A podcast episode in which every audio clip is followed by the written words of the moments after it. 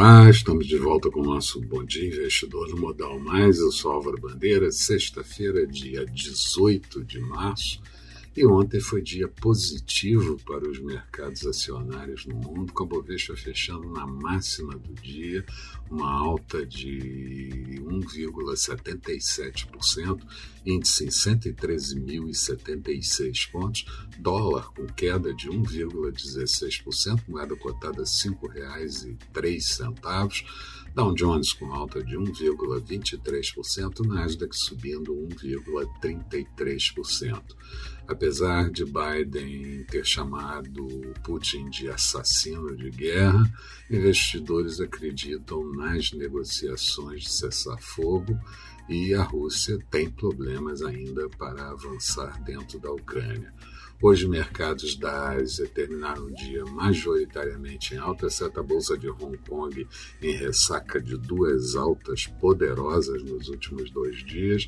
Europa trabalhando com pequena queda, mas acelerando em relação às mínimas do dia e mercados americanos também no campo negativo. Aqui seria bom mantermos o patamar dos 113 mil pontos do fechamento e tentar buscar os 115,700 para que a situação melhore um pouco mais. A Petrobras virou, é, segundo a música, a geni para o presidente e alguns parlamentares e só ontem perdeu 12 bilhões de reais de valor de mercado e certamente em queda, enquanto o petróleo subia mais de 8% no mercado internacional. Durante a madrugada, o BOJ, Banco Central japonês, anunciou a manutenção da política monetária, o que significa taxa de depósito negativo em 0,10% e taxa de juros dos títulos JGB zero. Lá, a inflação pode chegar, segundo o Banco Central, a 2%, e Kuroda, presidente, não vê processo de estagflação no Japão, na, na Europa e também nos Estados Unidos. Já a zona do euro divulgou o saldo da balança comercial de janeiro com um déficit de 7,7 bilhões de euros, exportações subindo 3,4% e importações com alta de 2,3%. A Rússia acabou de manter a taxa de juros estabilizada em 20 pontos percentuais e o rubro se mantém volátil em relação ao dólar. Hoje, é, a Rússia acusou os Estados Unidos de.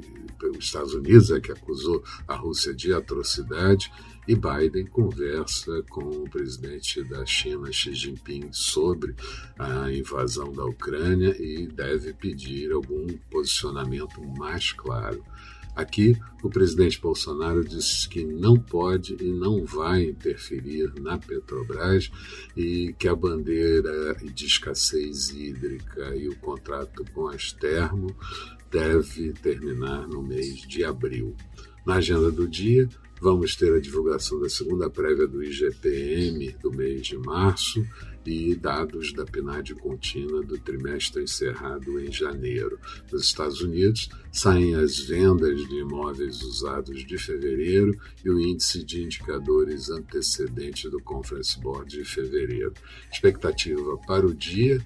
O Vespa pode tentar efetivamente uma alta, o petróleo ajuda um pouco no dia de hoje dólar mais forte e juros em alta. Falando de mercados, Bolsa de Londres agora há pouco tinha queda de 0,33%, Paris perdia 0,89%, Frankfurt com queda de 0,86%.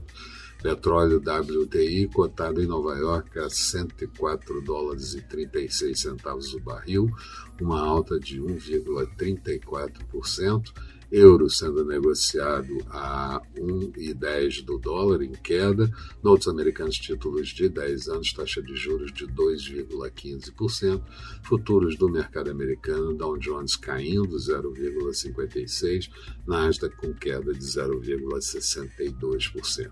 Eram essas as considerações, tenham todos um bom dia, sucesso nos negócios, voltamos no final da tarde com Boa Noite Investidor. Até lá então.